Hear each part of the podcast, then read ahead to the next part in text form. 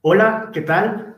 Eh, bueno, ya casi estamos llegando a la recta final de las jornadas Descubriendo la Ciencia Abierta. Esta es nuestra penúltima sesión. Eh, y en esta oportunidad, eh, pues tendremos una charla sobre el contexto de datos abiertos, concretamente la adecuación, de, o mejor dicho, la adecuada gestión de los datos de investigación.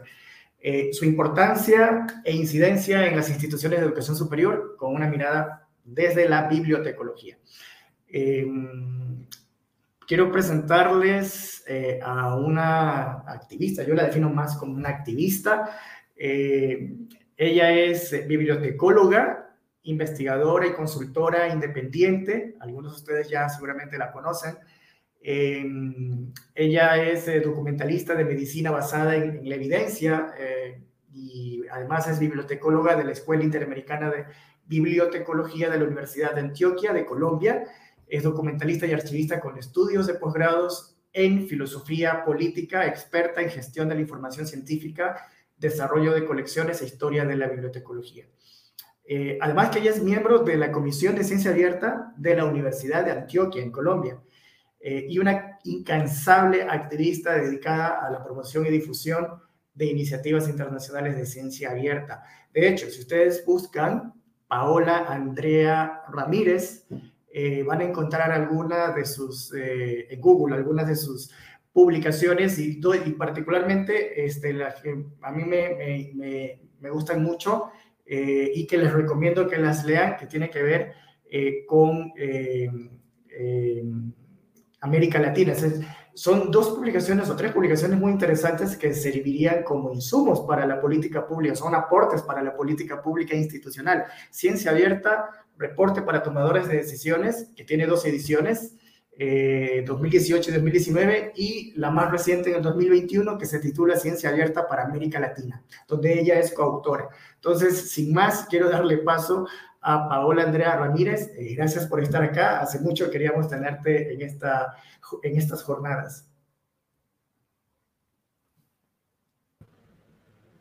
Muchísimas gracias, Francisco. Muchas gracias a los que estén conectados al otro lado. Gracias por esa presentación tan eh, generosa. Eh, voy, a, voy a empezar un poco por em, agradecer al, a la red de conocimiento científico, al, trabajo que ustedes están haciendo. Estos dos años en divulgación de ciencia abierta han sido bastante importantes. Este tipo de trabajos es lo que nos sigue ahora. Mm, mencionabas al final de mi perfil algo que creo por donde quiero empezar y es eh, mi afición por la historia de la, de la bibliotecología, por la historia de las ciencias en general. Eh, yo hago parte ahora, mi trabajo práctico en, bibliotecología es eh, apoyando a los epidemiólogos de un grupo de investigación en la Facultad de Medicina de la Universidad de Antioquia para todas las metodologías de medicina basada en la evidencia que ahora se han exportado también para políticas basadas en la evidencia. Esos documentos que mencionabas, que son Policy Brief, que tuve la oportunidad de hacer para UNESCO gracias a la Asociación Columbus, eh, con quienes trabajamos estos documentos, son justamente algunos de esos resúmenes, eh, apropiando esa metodología de que quienes toman la decisión puedan eh, tener algunos insumos específicos desde la sistematización de la experiencia. Para nosotros en bibliotecología es una especie de estados del arte analíticos, unas bibliografías comentadas. Y en medicina, lo que he aprendido con ellos en estos eh, ya casi 15 años trabajando con el área biomédica. Es un trabajo que ellos hacen muy especial cuando empiezan todas sus investigaciones, que es la declaración de sesgos. ¿Usted desde dónde va a decir lo que va a decir? En el caso del área biomédica se pueden imaginar, muchos sesgos están relacionados con si, eh, quién financia la investigación, para quiénes la hacen y lo demás. En mi caso el sesgo eh, es un sesgo teórico. Eh, mi trabajo en bibliotecología, desde la docencia, cuando tuve la oportunidad de ser docente en mi área, siempre había sido la fundamentación teórica y la historia de la disciplina. Entonces hoy a quienes se, toman el trabajo de conectarse, a mí siempre me maravilla que en medio de todo esto que nos ha pasado estos dos años, todavía eh, nos tomemos el tiempo a veces para sentarnos y conectarnos a algo que a distancia es a veces tan difícil. Yo lo confieso, eh, me cuesta mucho a veces conectarme a estas conferencias porque eh, sigo extrañando mucho la, conexión, poder ver al, público cuando uno está expresando estas ideas. Y para nosotros, para los que somos los los promotores, como decías, una, yo llevo más o menos unos 15 años dedicada a hablar de este tema de ciencia abierta. Para nosotros esto de no poder ver si el mensaje que estamos transmitiendo está calando en los rostros de los participantes es bastante difícil. Entonces, les agradezco a todos su participación y para que se hagan una idea de lo que nos espera, eh, vamos a hablar, sí, de gestión de datos de investigación, pero voy a empezar con una perspectiva grande. Voy a invitarlos a pensar en el largo plazo. Voy a invitarlos a ampliar el foco.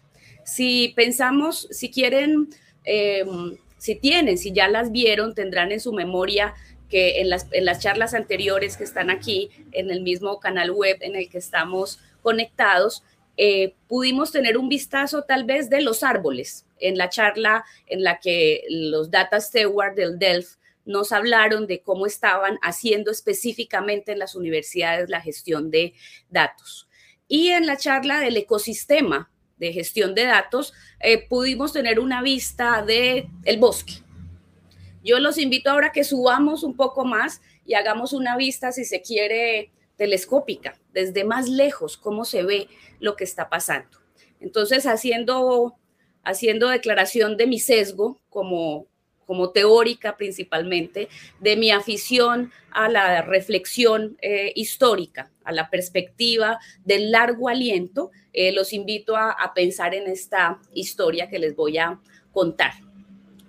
En primer lugar, el, término, los conceptos, las ideas en ciencia abierta son todas repeticiones de lo que nosotros siempre hemos hecho. Por nosotros quiero decir los profesionales de la información, eh, los desde los bibliotecólogos, los archivistas, ahora todos los ingenieros que tenemos dedicados al ciclo de transferencia de la información. Ahí están también nuestros colegas, los periodistas. La diferencia nuestra con ellos es que ellos trabajan con los hechos, mientras que nosotros estamos ya con la información registrada.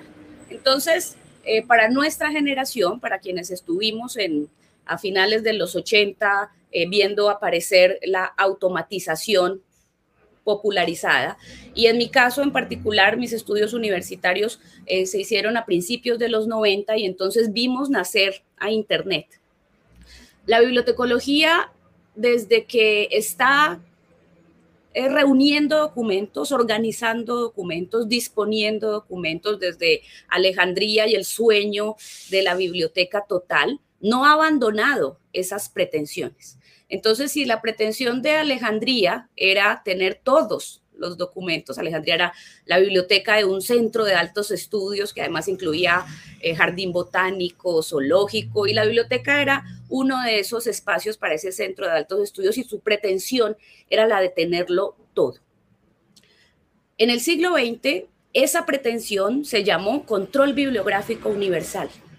Entonces, desde el los años 20, 30 que se crean los grandes sistemas de bibliotecas. Tenemos a los padres de la documentación, a Paul Otlet y Henry Lafontaine, eh, haciendo eh, sus listas bibliográficas dedicados a apoyar a la investigación, a seguir soñando con ese catálogo total. En los 40, finales de los 40, por ejemplo, H.G. Eh, Wells escribió un artículo para la Enciclopedia Británica que llama El cerebro mundial. En ese artículo, H.G. Wells no hace otra cosa que describir lo que tenemos ahora. Eh, falló, como suelen fallar los futurólogos, no en el, en el fin, sino en el instrumento. H.G. Wells no se imaginó la capacidad que los megacomputadores iban a tener. Lo que H.G. Wells imaginó era que nuestro, nuestra biblioteca universal, nuestra enciclopedia universal, el cerebro universal, como él lo llamó, iba a estar en microfichas. Finalmente tuvimos algo mucho mejor que eso, pero esto que es mucho mejor es al mismo tiempo mucho peor.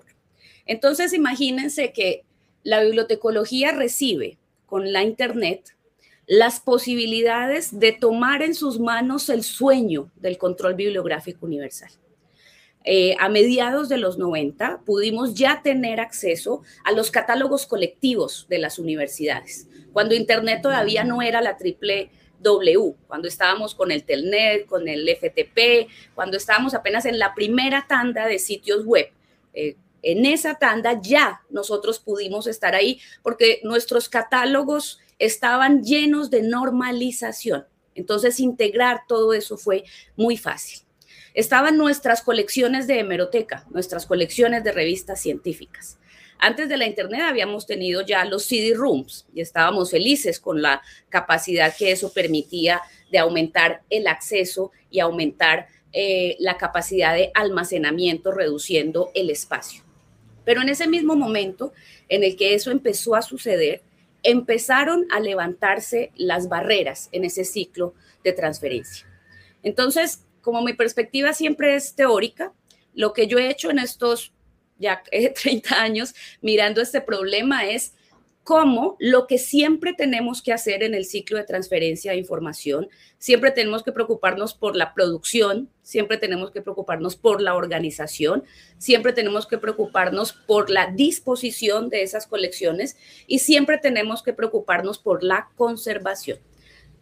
Pensando en cómo la Internet se adaptaba a todas esas cosas, al sueño de tener el conocimiento, la información científica registrada, a ese sueño de Alejandría, ese sueño del control bibliográfico universal. En el siglo XXI lo estamos llamando ciencia abierta, pero es la misma pretensión de seguir manteniendo el acceso a la información, la organización y la conservación que es el punto final, es en lo que más voy a, concentrarme porque creo que es donde a veces menos nos, nos fijamos.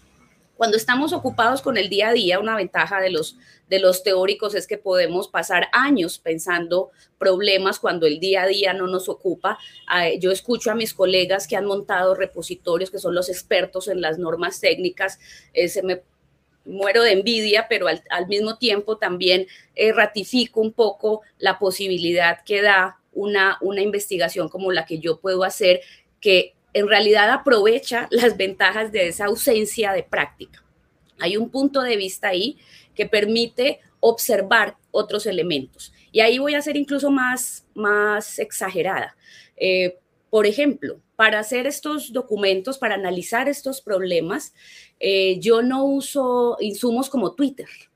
Estoy fuera de esos insumos. Cada vez que los colegas me cuentan lo que se mueve por ahí, lo que pasa por ahí, siempre me maravilla. Yo estoy en el punto de la, de la filosofía. Aquí traje algunos de los libros que, de los libros viejos con los que hago este relato que les estoy contando. Este es el informe, por ejemplo, del Club de Roma, uno de los famosos think tanks, que a finales de los 80 se imaginaba lo que Internet iba a hacer. Tengo uno más viejo que no está aquí, lo tengo en la oficina, que es el informe eh, Nora, el de la aparición de las redes y los sistemas en Francia, que fue otro informe muy importante de cómo en los 70, cuando ya sabían que se venían las redes de redes y los expertos podían presumir cuáles eran esos futuros, cómo planteaban esos problemas, cuáles eran los riesgos, e ir confirmando o desconfirmando hasta qué punto estamos atentos a ver y aprovechar esa perspectiva histórica, esa teoría que puede ayudar a encauzar los elementos, no porque sea una no porque sea un corset. Yo entiendo ahí la perspectiva teórica, no como un corset, sino como una columna vertebral que nos permite mantener presentes en medio del zafarrancho y la varaunda de los aspectos técnicos cuáles son los principios. Entonces ahí esa teoría es el ciclo de transferencia de la información como el campo de acción en el que nos movemos, la Internet como una transformación absoluta de ese ciclo, eh, la última vez que esto nos pasó fue cuando la imprenta apareció y fue Zafarrancho. Y en el siglo siguiente a la aparición de la imprenta, eh, se dividieron los, los profesionales que en ese momento estaban eh, ocupados de, de, los trabajos bibliotecarios, nos separamos. Entonces los, los que estaban con los, con los códices en ese momento, con los manuscritos, con las bibliotecas que se fueron para las bibliotecas universitarias primeras, para los monasterios, los que se fueron con los documentos de archivo cuando todo eso se separó y los que se quedaron eh, con los investigadores, que son los que luego hacen la bibliografía.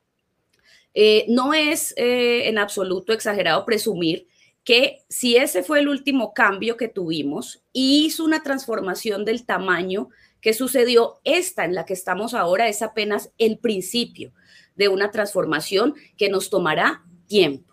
Ese es el, otro mensaje con esta invitación a ver el, la suma de bosques, el árbol, el bosque y la suma de bosques. Y es pensar que todo esto a lo que nos estamos enfrentando va a tomar tiempo, que las cosas que sabemos que hay que hacer, como catalogar todo lo que hay que catalogar, nos está tomando mucho tiempo, que las tensiones permanentes que siempre hay entre propiedad y acceso, que siempre han existido, ahora se elevan de una manera que nunca antes habíamos conocido.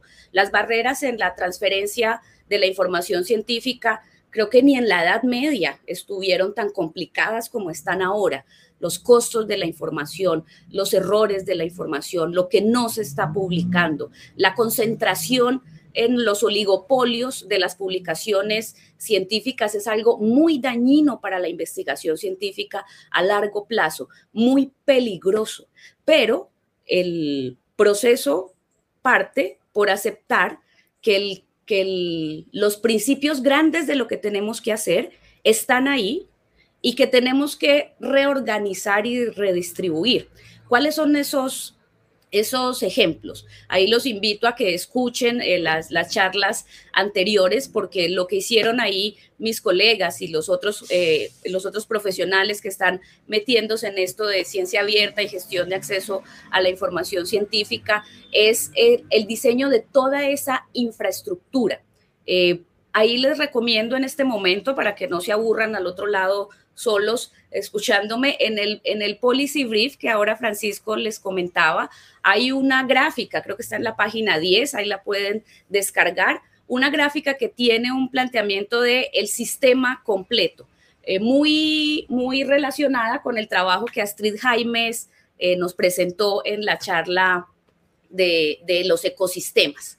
Ahí hay una gráfica en la que están en balance los problemas grandes de transferencia de información, las cosas enormes que tenemos que mover, como el sistema de propiedad intelectual, el sistema de instituciones informativas, porque las,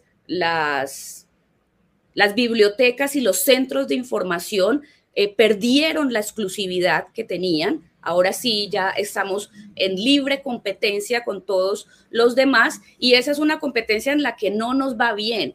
Es decir, eh, cuando, cuando nuestro bibliotecario de cabecera es Google y ese bibliotecario de cabecera lo que nos presenta no es lo que nosotros necesitamos, sino lo que nos quiere vender, eh, de ahí para allá el, el punto de, acceso a toda la información empieza a ser muy controvertido. Yo espero, eh, con esa misma perspectiva histórica, que este monopolio de Google como puerta de entrada al Internet eh, se vaya reduciendo, que le aparezcan competencias. En mi, en mi ingenuidad digo, hubo un tiempo en el que IBM era el único que hacía computadores, el gigante azul y durante casi 20 años nadie más pudo competir con ellos. Entonces, bueno, Google creo que ya cumplió sus primeros 20 o está muy cerca de cumplir sus 20 años. Espero que ese, que ese control de, de Google sobre el acceso se revierta. Mientras tanto, lo que nosotros sabemos es que tenemos que dedicarnos a lo elemental. Hay que catalogar, hay que organizar, hay que disponer y hay que dedicarnos a pensar en algo completamente nuevo. Cuando yo hago la comparación y digo, bueno, esto ya, esto ya había pasado, esto ya, aquí pues las revistas científicas haremos esto, pero ya sabemos qué es lo que hay que hacer. Eh, realmente el, el nuevo elemento en todo este juego, lo que no había estado puesto nunca en la mesa para nosotros, son los datos de investigación. El, la, en, bibliotecología hacemos, eh, bueno, en, ciencia de la información en general, hacemos esa pirámide de dato, documento, información y conocimiento. Tener acceso al dato, entonces, es tener acceso al átomo con el que se crea el conocimiento. Y nunca habíamos tenido acceso a los átomos. ¿sí? Nosotros habíamos siempre trabajado con la información ya registrada. Los archivos, los documentos bibliográficos, esto ya está aquí, esto es, y va. Pero los datos son eh, algo todavía muy vivo, son en su diversidad casi infinitos, tan infinitos como la naturaleza misma, si se quiere. Eh, entonces, esto sí es completamente nuevo. ¿Qué sabemos? Que a esos datos de investigación hay que hacerles lo mismo que hemos hecho con lo otro. Por eso los colegas siempre hablan de que los principales eh, eh, procesos en una hoja de ruta de gestión de datos, y aquí voy a permitirme leer para no desordenarme, parten siempre por establecer todas las rutinas de creación y manejo de los datos. Y ahí la tradición de cada disciplina es muy importante. Si yo eh, lo veíamos con los data stewards de la charla pasada, los investigadores en las ciencias eh, duras, las que están más lejos incluso de las aplicaciones comerciales, eh, duras, puras, naturales, la filosofía natural, ellos llevan desde que están haciendo ciencia, están compartiendo datos. Eh, entonces, esa, esa ha sido su práctica natural. Para otras disciplinas, en particular para las sociales, que no habían usado datos como se usan en este contexto, por ejemplo, todo lo que está en juego en, el, en los datos que estamos produciendo con nuestros dispositivos móviles, ¿sí? Eh, que las ciencias sociales puedan usar esa información pura eh, va a transformar la investigación científica en sociales, porque por primera vez vamos a poder recoger de los seres humanos los datos que, por ejemplo, los biólogos recogen de una manada eh, que está en, su ecosistema. Eso es lo que está en juego ahora con esos datos. Eso es nuevo para las sociales, eh, pero para las naturales no. Ellos ya llevan mucho tiempo haciendo eso, llevan mucho tiempo trabajando así. Eh, prueba de ello, este es otro sitio al que los invito a entrar para que em, aprovechemos una de las ventajas de, esto digital es que mientras que ustedes me escuchan pueden estar eh, viendo constantemente otras cosas y referenciando lo que les estoy compartiendo. uno de esos ejemplos de datos abiertos de investigación son los principios de Bermuda.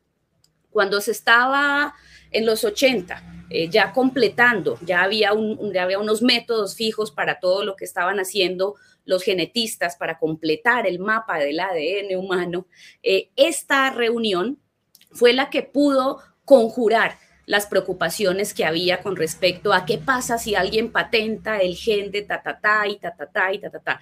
Quienes estuvimos ahí en los 90, recordamos que en las noticias se comentaba ya el gen tal, ya el gen tal, todas esas eh, posibilidades que había, la gente yendo a patentar su, su, su, mapa genético para evitar malos usos y lo demás. Esta reunión de, de Bermuda eh, fue la que permitió establecer esos protocolos, esas normas que hacen, eh, que son indispensables para poder compartir datos. Entonces, aunque la forma en la que accedemos a los datos ahora es nueva para nosotros como bibliotecólogos, para los científicos no. Ellos siempre habían estado haciendo eso en mayor o menor medida. Ahora, por ejemplo, eh, otra otra área del conocimiento que siempre ha tradicionalmente compartido información, que es la física, eh, tiene en el CERN, que es el, gran experimento del acelerador de hadrones, esa máquina de hacer eh, otra vez el universo, eh, tiene también un, un, ejemplo de un enorme archivo de disposición de datos abiertos en física Perdón, estoy aquí distraído un momento con la, con la pantalla. Ese es entonces el, Ahí sí, gracias. Este es entonces el otro ejemplo de eh, datos abiertos de investigación. Si nosotros, que no habíamos estado en acceso directo a esos datos, vamos a tener que hacer con esos datos lo mismo que hicimos con las revistas, lo mismo que hicimos eh, con el material bibliográfico, ese es un trabajo para el cual tenemos ya unos elementos de, eh, de, puntos de partida, lo que está establecido en las hojas de ruta, los ejemplos que ustedes ven en los policy briefs. Hay que eh, reajustar el sistema de propiedad intelectual, hay que establecer los protocolos que permitan compartir esa información, hay que fortalecer los diferentes sistemas de información y las agencias, y yo creo que ahí ya las bibliotecas serán una institución que corresponda a otra tradición, como la diferencia entre mi colección analógica de discos y, mi, servicio en streaming. Eh, aquí hay algo también que eh, históricamente es importante aceptar y es una transformación eh, en la que seguramente dentro de 50 años la bibliotecología ya dejará de ser esta, esta esta profesión principal en, el, ciclo de transferencia de información. Yo creo que ahí vamos a tener que eh, reacomodarnos absolutamente, que nuestros conocimientos en el mundo analógico van a tener un lugar que yo presumo además de un lugar forense. La bibliotecología forense es una de esas cosas que me imagino en el futuro y es el respaldo de todo lo, lo digital, que es tan frágil y tan fácil de manipular. Entonces, nuestras grandes, me imagino nuestras grandes colecciones bibliográficas convertidas en, sendas colecciones forenses para demostrar que eso que estaba ahí en Internet sí es exactamente lo que era. Eh, y me lo imagino así por el mismo juego que los estoy invitando a hacer, el juego de, de recordar que cuando se hacían las copias manuscritas de las obras clásicas y se estaban distribuyendo, cuando empieza la imprenta, eh, esas obras clásicas, cada monasterio podía tener una versión distinta de los diálogos de Platón y que lo que nosotros recibimos ahora como lo oficial fue realmente una negociación de cuáles eran las versiones más completas, los sensores, los aduladores y quienes podían manipular. Ahora estamos otra vez así. la fragilidad de los documentos digitales pasa justamente porque es muy fácil manipularlos y porque es muy fácil borrarlos. Alejandría la incendiaron cinco veces y eh, recordamos muchísimo a Carl Sagan diciéndonos en, su, en sus primeras temporadas de sus primeros programas de Cosmos, que si Alejandría no se hubiera incendiado, tal vez hubiéramos llegado a la Luna en el siglo XV. Entonces, eh, los, los recursos digitales son más fáciles de destruir que con incendios. Y ahí voy al, al, último punto de esta parte introductoria, y es el de el patrimonio científico.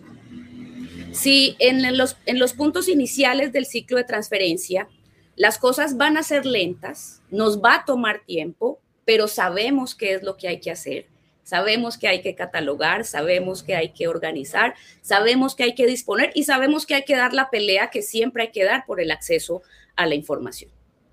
Lo que realmente es nuevo ahí en la conservación a largo plazo, incluso a mediano plazo, todos hemos escuchado, todos hemos sido víctimas ya de la fragilidad de lo digital, de la obsolescencia de estos sistemas, eh, los problemas que por hábitos tenemos para adaptarnos. ¿Cuántos, cuántos, cuántos álbumes personales hemos perdido ya en estos 20 años de, de álbumes digitales?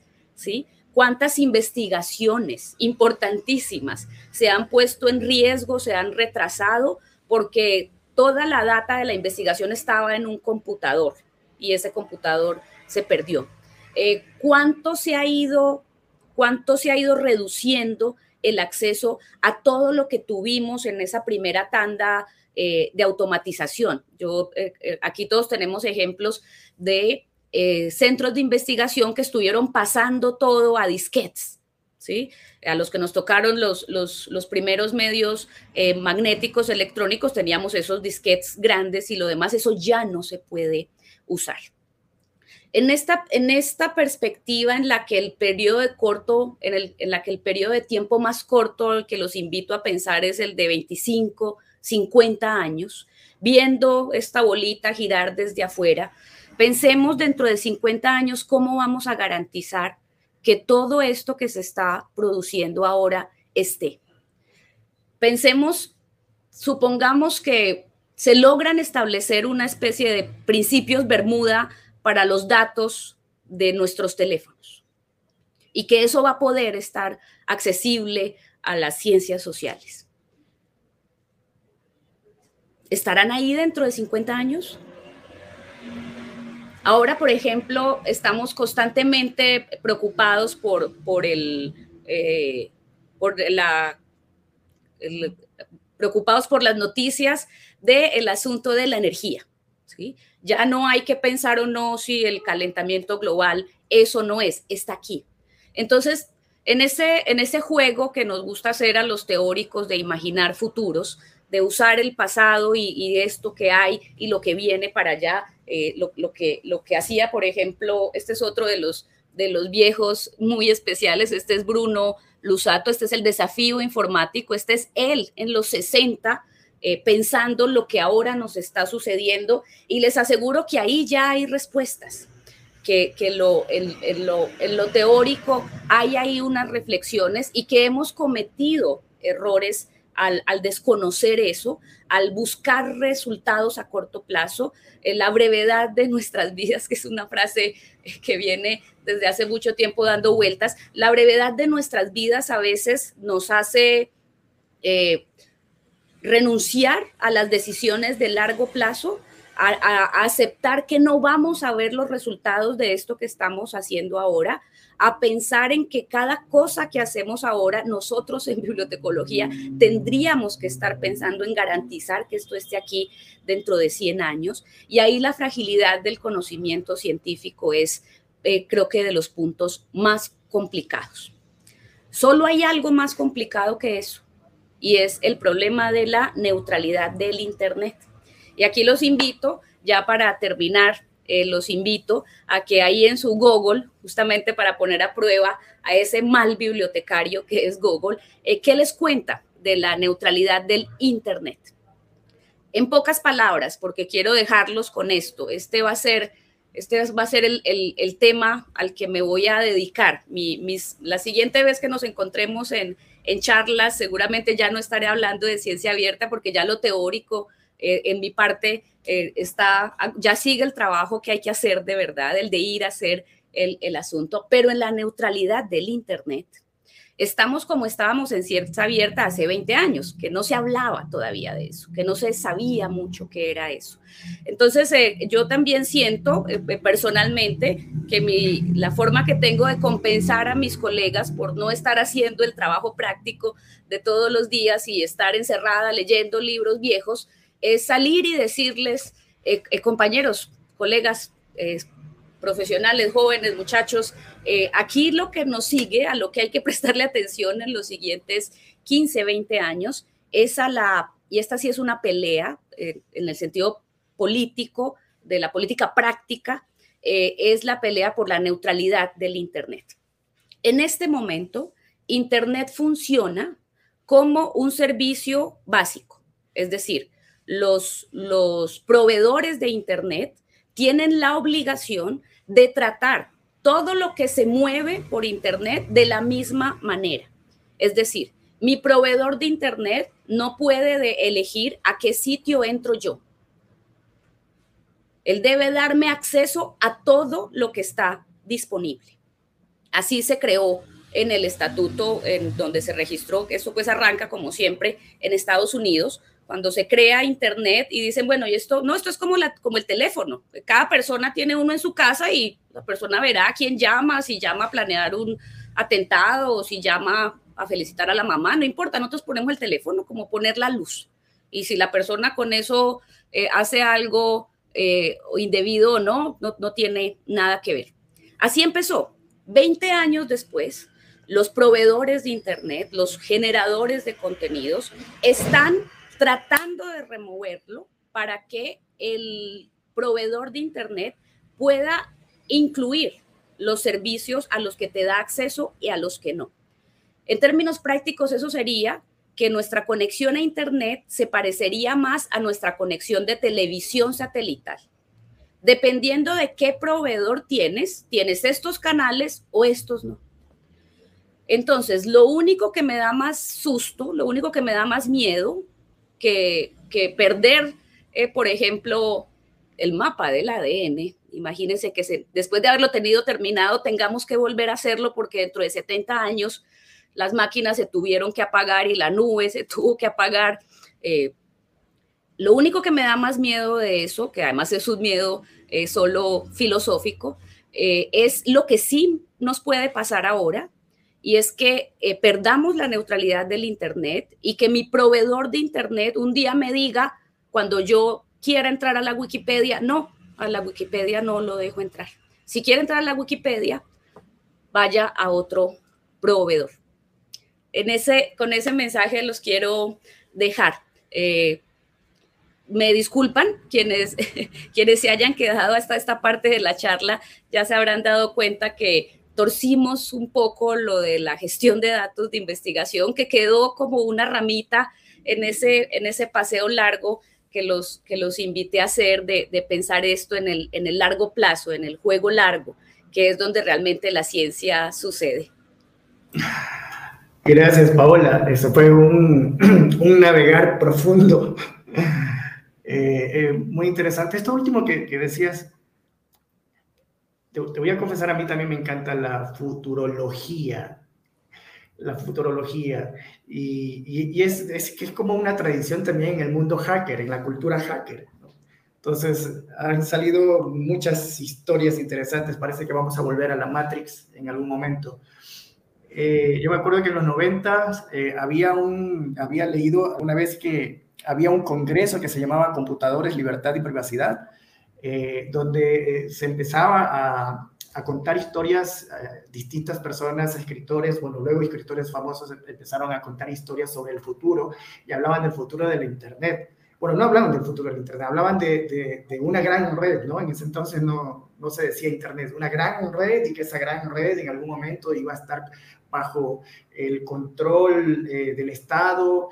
Eh, y otra historia hablaba de que quizás eh, ese no era el mayor problema, sino que iba a estar en control del comercio, en alianza con el Estado. Bueno, cosas que hoy en día ya están sucediendo definitivamente, justo lo que decías. Y vamos a jugar un poquito la futurología. ¿Será que de aquí a algunos años ya no habrá revistas científicas? ¿Qué pasa si desaparecen las revistas científicas?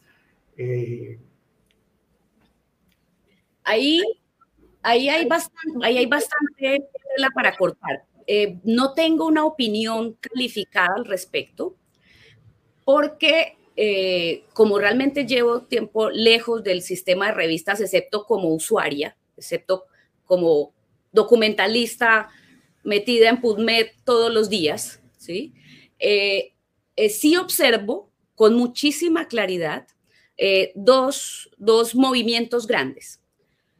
Por un lado, que la, tradición de que el artículo científico era el objeto por excelencia de comunicación ya se va a ir, se, ha ido deshaciendo por muchas cosas. Eh, porque las formas de comunicación entre los científicos se acercaron de otra manera. Eh, todos tenemos, todos muchos hemos escuchado, los que nos movemos en estos temas hemos escuchado siempre esa historia de las revistas científicas, ¿sí? La revista de la Royal Society, ta, ta, ta. Ese, ese comienzo de la correspondencia científica, ahora los científicos están otra vez comunicándose así. El artículo científico entonces ya no es lo que era y en ese sentido eh, entiendo perfectamente que las revistas dejen de ser el espacio privilegiado de comunicación de la, de la ciencia.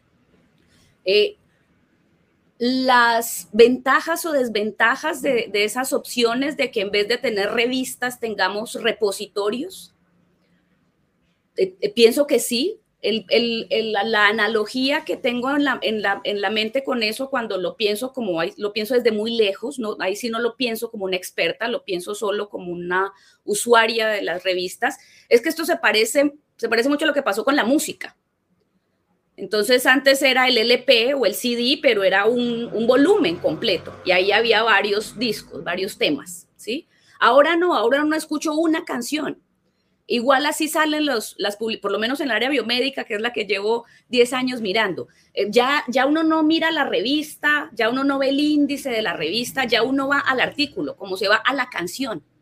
Entonces sí, me parecería posible que así como ya no se usan las, los, aunque siguen saliendo los LPs, la forma de acceso a eso ya no es ir a comprarme ni el CD ni el LP, sino entrar al streaming y en el streaming yo bajo las canciones que yo quiera. Eh, creo que los repositorios de, artículos científicos eh, pueden perfectamente ser una analogía similar, porque finalmente lo que el investigador ahí necesita es el, el artículo, no la revista completa. Incluso en la música es diferente porque un LP completo sí tiene sentido escucharlo en orden desde el primero hasta el segundo, pero en las revistas seguro que no. En las revistas esa opción de que no haya revistas, sino que haya repositorios, les creo a mis colegas que hacen esa predicción. Sí, bueno, están, están surgiendo con más fuerza el tema de los preprints eh, como medio de divulgación rápida de la ciencia y de validación y de verificación de, eh, de la ciencia. De, hecho, es el, el, boom que sucedió en la pandemia. ¿no? Este, muchas publicaciones surgieron, eh, salieron por preprints y fueron rápidamente eh, accedidas por la comunidad científica para dar sus feedback y, demás. ¿no? Este, y eso seguramente seguirá, seguirá aumentando. nos hace una corrección Diego Fernando Flores dice, el término más acertado es estudios de futuros, el de futurología está en sus Otras eh, más formales son prospectiva, forensic, forecasting, entre otros. Gracias, Diego, por, por esa aclaración. Este, hay, hay, una pregunta, hay una pregunta que la tengo por aquí, la tengo por aquí. A ver, tengo varias ventanas abiertas.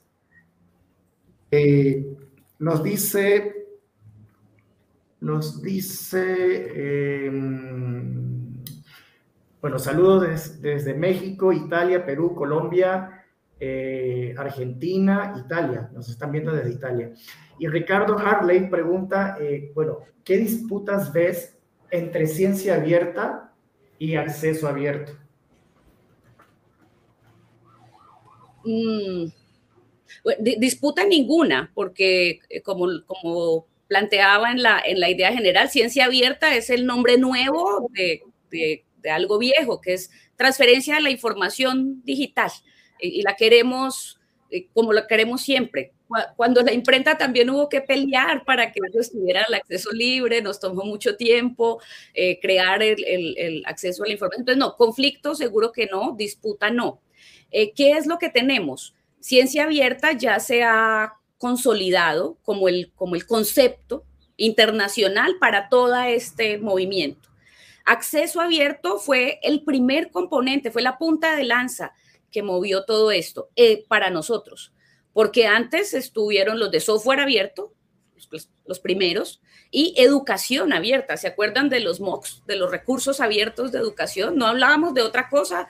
En el 2004, 2005, todo eran los recursos abiertos de de educación. Entonces, no, no, no, no veo ahí ningún conflicto. El acceso abierto es uno de los elementos que ahora hacen parte de toda esa propuesta que dentro de ciencia abierta hacemos. Sí, de acuerdo. Eh, y uno de esos elementos es la ciencia, la ciencia ciudadana, la ciencia participativa, es decir, eh, tomar en cuenta la ciudadanía eh, como parte del proceso científico, no solo como recolectores de datos, sino como parte del proceso científico. Este, y en ese sentido, eh, tú hablabas del ciclo de transferencia. El ciclo de transferencia, la primera vez que escucho eh, el ciclo de apertura de datos, pero el ciclo de transferencias creo que es como que está más, más arriba. ¿Y cuál sería la el rol de la ciudadanía allí en ese ciclo de transferencia, hablando de, ciencia abierta, ¿no? Eh, esto se daba antes también. tú hablabas de que la ciencia abierta es, es, eh, no es nada nuevo, es, es cómo se hace la ciencia y cómo se venía haciendo la ciencia, eh, incluso desde la ciencia moderna, siglo XVII, por allí. Eh, pero, ¿y la ciencia ciudadana y participativa? ¿Cómo era en ese entonces? ¿Qué barreras tenemos ahora? ¿Crees que hay barreras que tenemos que saltar? Ahí, mira que no había pensado en eso de ciencia ciudadana como era antes, pero si pensamos, por ejemplo, en, la, en los científicos de los 30, de los 40, eran ciudadanos. Incluso los del, los del 19 sí que es cierto que eran ciudadanos. Eh, Alba Edison no era ningún investigador adscrito a ninguna universidad, era un señor en su garaje. ¿Sí? Eh, entonces, está por un lado, me, disculpan, aquí estoy haciendo en, vivo una, pensando en vivo algo, algo nuevo. Eh, está primero la responsabilidad del ciudadano de también sentirse un científico. eso sí se acabó. En los, en los 40, en los 50, en los 60, la educación promovía que todos se sintieran científicos, inventores, ¿sí? Eh, entonces, la, primera invitación a la ciudadanía es a, dejar de creer que la ciencia es una cosa que sucede dentro de las universidades o dentro de los laboratorios.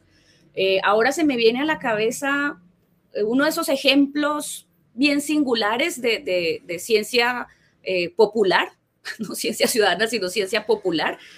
Un padre de familia, creo que un, un padre inglés, con una hija con una enfermedad muy rara, él era, él era un ingeniero y, su niña tuvo una enfermedad muy rara y él se dedicó y, pudo eh, eh, mover, eh, la, pudo mover y convertirse en un inventor en esa área, pero no era un, científico. Mi, primer llamado en ciencia, en ciencia ciudadana a los ciudadanos es a, a que se acerquen otra vez a la ciencia. Ahorita con la pandemia creo que fue una de las cosas que nos quedó claras. Em, y, esta sí es una de esas cosas que, he pensado mucho y que repito mucho, que, que discuto mucho, además haber estado en una pandemia al lado de los epidemiólogos, no se imaginan lo que eso fue. Eh, mis investigadores, por ejemplo, publicaron la primera síntesis de COVID para América Latina en español. La hicimos nosotros aquí el 16 de febrero, cuando esto apenas empezaba. Entonces, el, punto del que sí estoy eh, convencida es que la educación científica se nos fue de lejos. El COVID empezó y nosotros no sabíamos la diferencia entre un virus y una bacteria. Las, las, barbaridades que los neurólogos califican ya de enfermedad mental, de la adicción al, consumo de información en redes, eh, hace que me hace pensar otro de, esos, otro esos sueños de prospectiva, que es como se dice ahora, otra de esas eh, eh, eh, ediciones de prospectiva es que lo grave de estos 20 años no va a ser el COVID, lo grave de estos 20 años es la salud mental y la capacidad de aprendizaje de los seres humanos, que gracias a esos dispositivos está dañada, pero seriamente, es como tener cerebros enfermos de un virus, ¿sí? Cuando tenemos otra vez personas que creen que la Tierra es plana es porque no se trata pues de que si me vacuno o no. Para vacunarme o no hay un montón de razones. La medicina no es todavía una ciencia, la medicina es una práctica social. Entonces, tenemos todos los argumentos para, para pensar que, hombre, nos vacunamos, sí, pero espere, porque es que los médicos ya nos, ya nos han hecho muchas otras complicadas. Pero tenemos gente convencida de que la Tierra es plana. Tenemos, tenemos un montón de seres humanos cuyos cerebros están literalmente cerrados a nueva información. Y, eso sí es el, el, el Sí, tenemos una pregunta de Daniel Samodilovich. Eh, dice, eh, ¿cómo ves el rol de los bibliotecarios en este nuevo ecosistema eh, en devenir? El ecosistema, de, supongo que se refiere de ciencia abierta. Sí, claro. Daniel. Y, y tal vez otra pregunta que también hace de una vez, dice, la formación de los, bibliotecarios hoy está acorde eh, con las nuevas competencias requeridas. Dos en uno. Gracias, Jorge Daniel. Eh, Jorge Daniel es el coautor de los policy brief de ciencia abierta. eh, es el director ejecutivo de la Asociación Columbus con quienes hemos hecho estos trabajos. Gracias, Jorge Daniel, por acompañarme y por tus, preguntas. El, yo ahorita lo mencioné, que es un tema que es complicadillo, el de aceptar que la bibliotecología tal y como la conocemos se acabó, es decir, eh, los bibliotecarios de hoy en esta transición no estamos, no estamos, no, ya no estudiamos lo que es. Va a haber una bibliotecología del mundo analógico y otra cosa que hay de aquí para adelante. Eso, todo eso que se está moviendo ahora de, los científicos de datos y todo eso es todavía un terreno en el que se está definiendo. Eh, currículos nuevos de, bibliotecología todavía están a medias porque los profesores de bibliotecología somos las generaciones anteriores. Y esto, lo más nuevo, eh, todavía pasa un tiempo para que se convierta en un currículo. Recuerden que bibliotecología moderna hicimos todo el siglo XVIII en las bibliotecas universitarias, pero, pero los títulos de bibliotecología se empezaron a entregar apenas en 1920. Entonces, ahorita se está creando un nuevo grupo de profesiones dedicadas a esto, eh, que serán una mezcla de un montón de cosas. Eso también se ha, se ha eh, planteado mucho que la universidad está hecha para un modelo de áreas del conocimiento y eso ya no, no se puede. Los problemas que tenemos ya no dan para la especialización del siglo XX, que fue maravillosa, tener científicos especializados únicamente en el proceso de eh, manejo de proteínas de las mitocondrias, tener investigadores especializados únicamente en las poesía del siglo de oro, eso, eso nos lo dio el siglo XX, esa especialización, pero lo que tenemos ahora no alcanza, entonces eh, eh, mm, lo que se plantea de que las universidades y la educación superior esté organizada por problemas hace que sí, yo creo que durante los siguientes 20, 25 años, eh, lo que hacemos, lo que hay que hacer en el ciclo de transferencia de información, lo que ahora llamamos bibliotecología, no da abasto, no es posible y no da abasto ni en la mejor universidad del, del mundo puede dar abasto porque en la transición en la que estamos es imposible saber cuáles van a ser esas nuevas profesiones y cómo se van a, a manejar.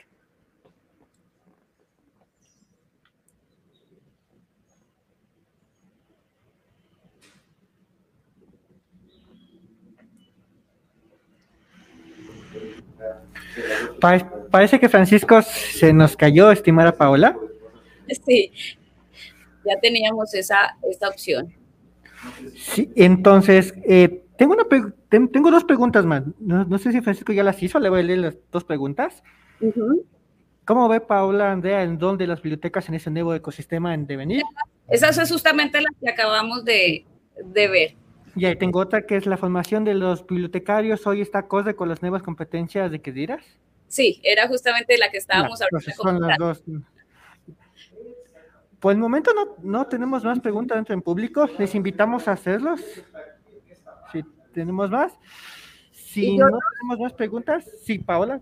Yo aprovecho y los invito entonces a, a, a, empaparse de eso, de la neutralidad del Internet, a, poner el tema en, en la mesa, a, estar pendiente de esas, de esas noticias. Los invito a, a ser muy juiciosos con sus archivos personales digitales, porque otra, otra, otra conclusión grande de esto, de esto de gestión de datos, de este, de, esta, de este viaje, de esta transformación, de este zafarrancho en el que estamos, es que la tradición y los hábitos van a, van a marcar enormemente lo que suceda. Entonces, em, uno de los puntos elementales en gestión de datos de investigación es eh, ver esto como la, la, protección del archivo de investigación, cómo cuidan sus archivos, cómo eh, protegen sus archivos, los, incluso desde cómo los nombran, porque nombrar bien un archivo es una forma de asegurar su su, su, posterior recuperación. Entonces los invito a pensar en el, en el largo plazo, los invito a pensar en la fragilidad de lo digital y a tomar medidas tanto en su, en su vida, en su archivo personal, en su archivo científico personal y a pensar en, en dónde está el patrimonio científico eh, y cómo vamos a conservarlo para, para el futuro.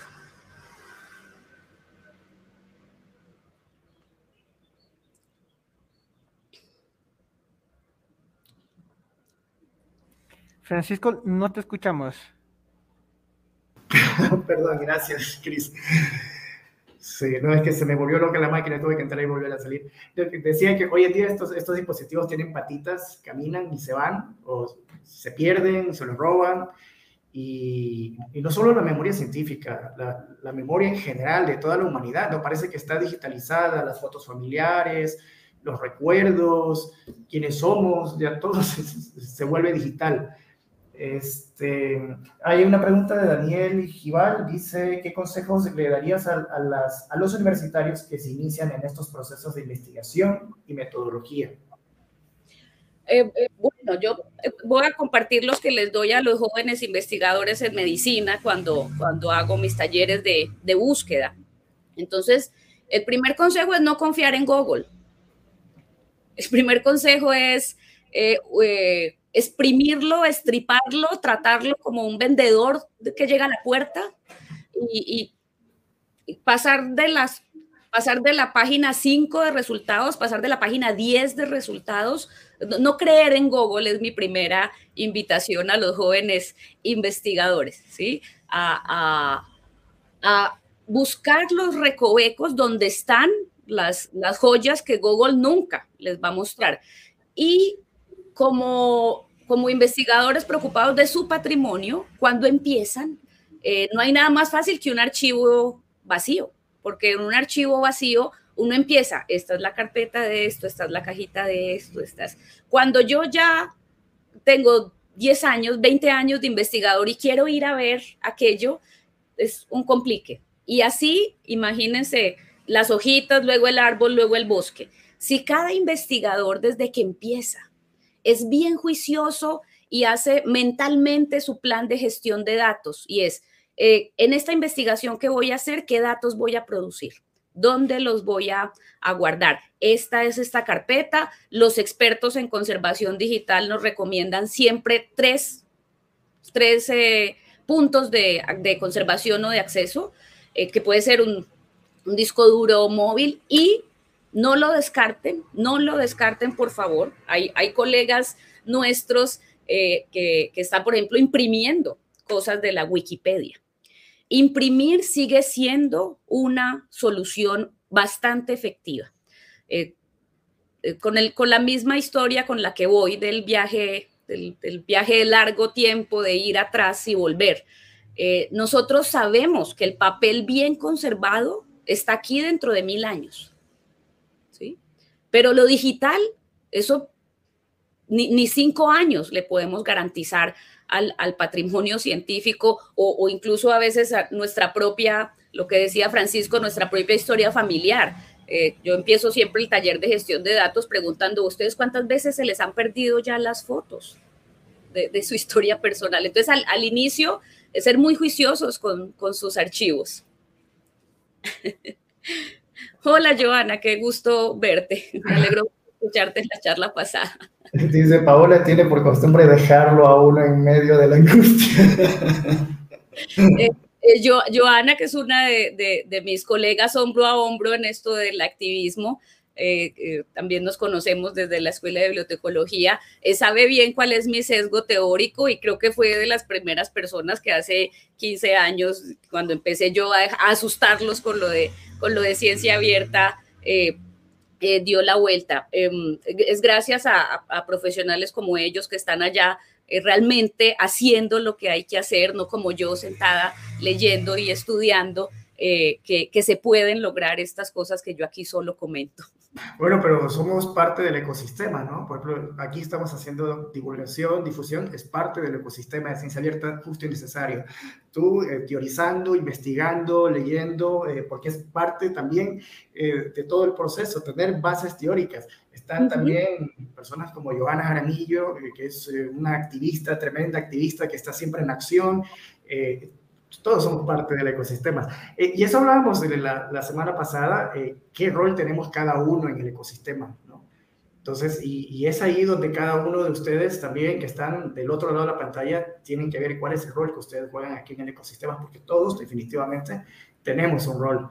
Este, y, y ya para terminar, porque ya se nos acaba el tiempo, este, tú hablabas del plan de gestión de datos. El plan de gestión de datos que es necesario y bueno, estábamos un poco acercando a, lo personal, ¿no? Nuestros dispositivos móviles, nuestros recuerdos, nuestras memorias. Eh, en el proceso científico, ¿en dónde va el plan de gestión de datos? ¿En qué parte del proceso científico va el plan de gestión de datos? ¿O es, o es una cosa viva de principio? Es, un, es un calquito, el plan de gestión de datos sería como un, un calco de la metodología de la investigación. El investigador tiene un método según su disciplina, según su área, según su enfoque. Si aquí están los pasos de ese método, el plan de gestión de datos es una, una columna que sigue de cada uno de esos pasos, qué datos voy a producir, dónde los voy a guardar, quién los puede reutilizar, cómo los voy a conservar, durante cuánto tiempo. Entonces, este dato sale de aquí, luego entra aquí, luego sale allí. Es muy natural, porque la gestión de datos no es otra cosa que la archivística de la investigación. Y los archivos se organizan en el orden natural en el que se produce. Entonces, si el investigador conoce su metodología, un plan de datos lo único que hace es sacar de esa metodología cuáles son cada uno de esos productos de datos para asegurar lo que la ciencia siempre ha hecho. Los cuatro puntos con los que la Royal Society crea las revistas científicas y el sistema de comunicación científica formal es archivar. O sea, usted diga qué fue lo que hizo, traiga aquí los resultados de su investigación. Discutir, comparar, contrastar, verificar y repetir, conservar, que eso esté ahí a largo plazo, porque que, el ensayo haya dado ese resultado una vez no quiere decir que sea cierto. En medicina hay ensayos clínicos con miles y miles y miles de pacientes que dicen que es mejor esto, que es mejor aspirina que, que otra cosa. Todavía eso no es cierto del todo. Entonces es la repetición y la acumulación es indispensable para la ciencia. Entonces pensemos en la gestión de datos como la protección de esos archivos no es algo nuevo, lo único que es nuevo es el nombre. Y bueno, y lo nuevo son estas maravillosas herramientas tecnológicas que tenemos que son maravillosas y al mismo tiempo tan frágiles.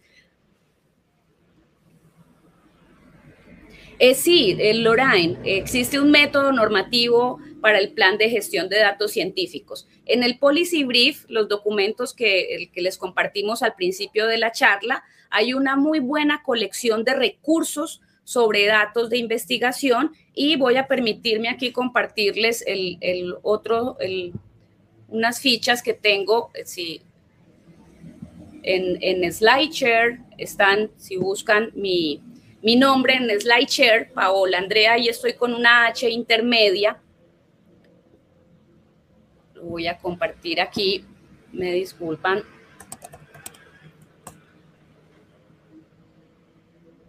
Ahí en SlideShare tengo yo una, una colección de los insumos con los cuales trabajé esos documentos de ciencia abierta. Entonces ahí en la opción de documentos, por ejemplo, la colección de recursos de datos de investigación. Esos son los insumos para mis talleres de gestión de datos para investigadores. Ya, perfecto. A ver si Cristian nos ayuda compartiendo en el, en el chat de eh, en el chat de YouTube.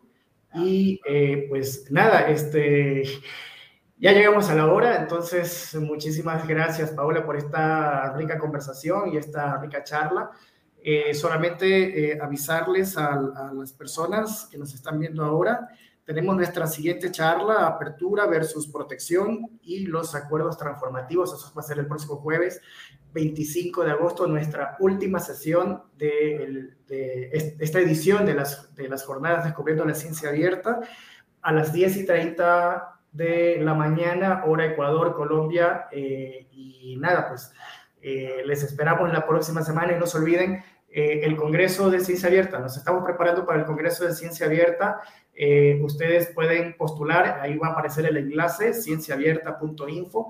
Eh, todavía están abiertas hasta el 15 de septiembre las postulaciones. Queremos descubrir nuevas experiencias, trabajos, investigaciones desde la ciudadanía, desde la academia, relacionado a la ciencia abierta, ¿no? Ciencia participativa, datos abiertos, infraestructura abierta. Bueno, hay ocho líneas temáticas que están publicadas en la web.